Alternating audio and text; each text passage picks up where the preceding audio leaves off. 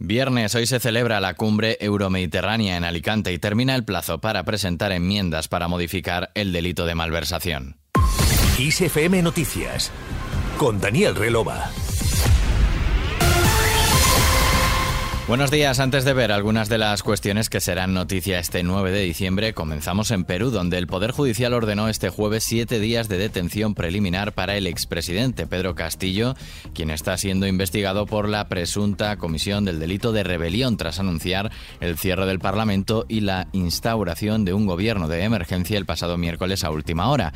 Castillo, por su parte, ratificó ante el embajador de México en el país andino Pablo Monroy la solicitud de asilo al gobierno mexicano Mientras tanto, Perú amanecía ayer con la resaca de un fallido intento de golpe de Estado y la llegada al poder de Dina Boluarte, la sexta persona en ocupar desde 2016 el sillón presidencial de un país que se ve incapaz de despejar los fantasmas de su permanente inestabilidad. Ya al frente del Ejecutivo peruano, Boluarte se dirigió al país para pedir tiempo para ordenar las cuestiones a las que tendrá que hacer frente. Las circunstancias en las que se ha asumido esta alta responsabilidad no han sido las más óptimas y es por eso la emergencia en la que tengo que estar despachando y atendiendo para poder hacer frente a las necesidades y a la realidad del país. La nueva presidenta inició ayer una ronda de diálogo con varios grupos del Congreso. Boluarte tiene entre sus principales retos lograr la gobernabilidad y crear puentes de diálogo con el Parlamento que destituyó a su antecesor y está dominado por la oposición. Al margen de esta noticia, el presidente de Ucrania, Volodymyr Zelensky, ha asegurado que esta noche que Rusia será investigada por el uso de minas antipersona tras lamentar la muerte de varios agentes de policía que habrían fallecido en Gerson por minas colocadas por las tropas rusas. El mandatario, que ha advertido de que el minado en el país alcanza más de 170.000 kilómetros cuadrados, ha tenido palabras de agradecimiento también para los países aliados que ayudan a Ucrania con el desminado.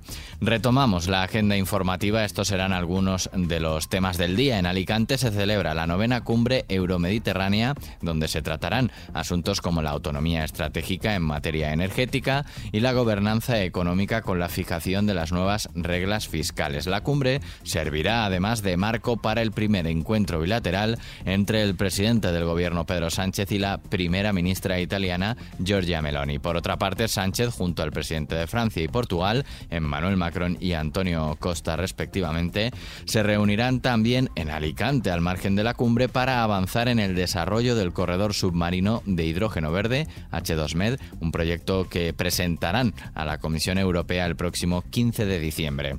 Por otro lado, la tramitación parlamentaria para derogar el delito de sedición avanza y afronta este viernes otra jornada clave. Los grupos tienen que presentar sus enmiendas y desvelar si se retocará también el delito de malversación. El PSOE, que junto con Unidas Podemos impulsa el cambio legal para que el delito de sedición se convierta en uno de desórdenes públicos agravados, apura este plazo y prepara sus enmiendas al texto de reforma del Código Penal sin avanzar detalles sobre los retoques que proponen.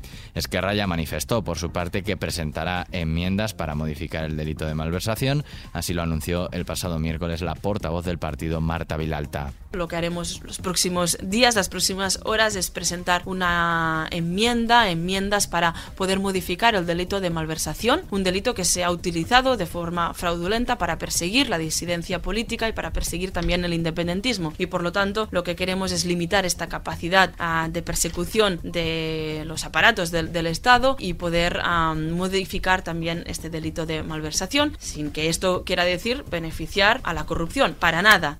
Tal y como está redactado actualmente, el delito de malversación no diferencia entre las personas que se lucran personalmente del crimen y las que no, y establece condenas de entre 2 a 6 años de cárcel para quien cometan esta infracción. Según una información del diario.es, Esquerra pretende incluir en la reforma del Código Penal una modificación a través de una enmienda en la que proponen, entre otras cosas, condenas de hasta 8 años de cárcel para las personas que se lucren con el delito de malversación y de hasta cuatro años para los que no destinen fondos públicos al propio beneficio.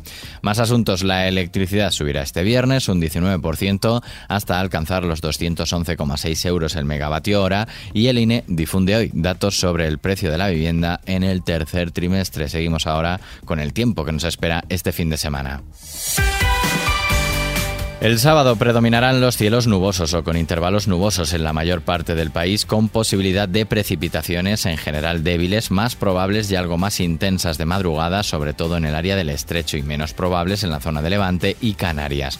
Tenderán a remitir en general a lo largo del día, además viento fuerte en los litorales del sureste peninsular, Valle del Ebro y Ampurdán. De cara al domingo continuarán las precipitaciones más abundantes en el área del estrecho, oeste de Andalucía y zonas de Extremadura con menor probabilidad de intensidad pueden producirse en el área cantábrica, Alto Ebro, oeste y sur de Aragón, Levante y este de Baleares. En el resto no se esperan. Terminamos.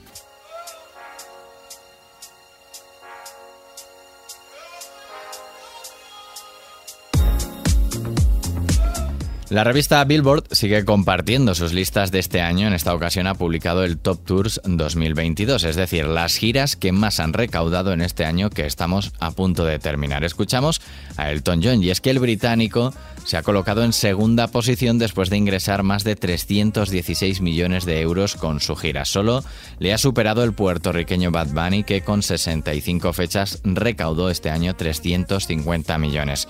En esta lista encontramos también a Ed Sheeran en tercera posición, Coldplay se ubica en la quinta plaza, seguido de los Rolling Stones y Red Hot Chili Peppers. En nuestra web kissfm.es puedes encontrar más detalles de este Top Tours 2022 de la revista estadounidense Billboard.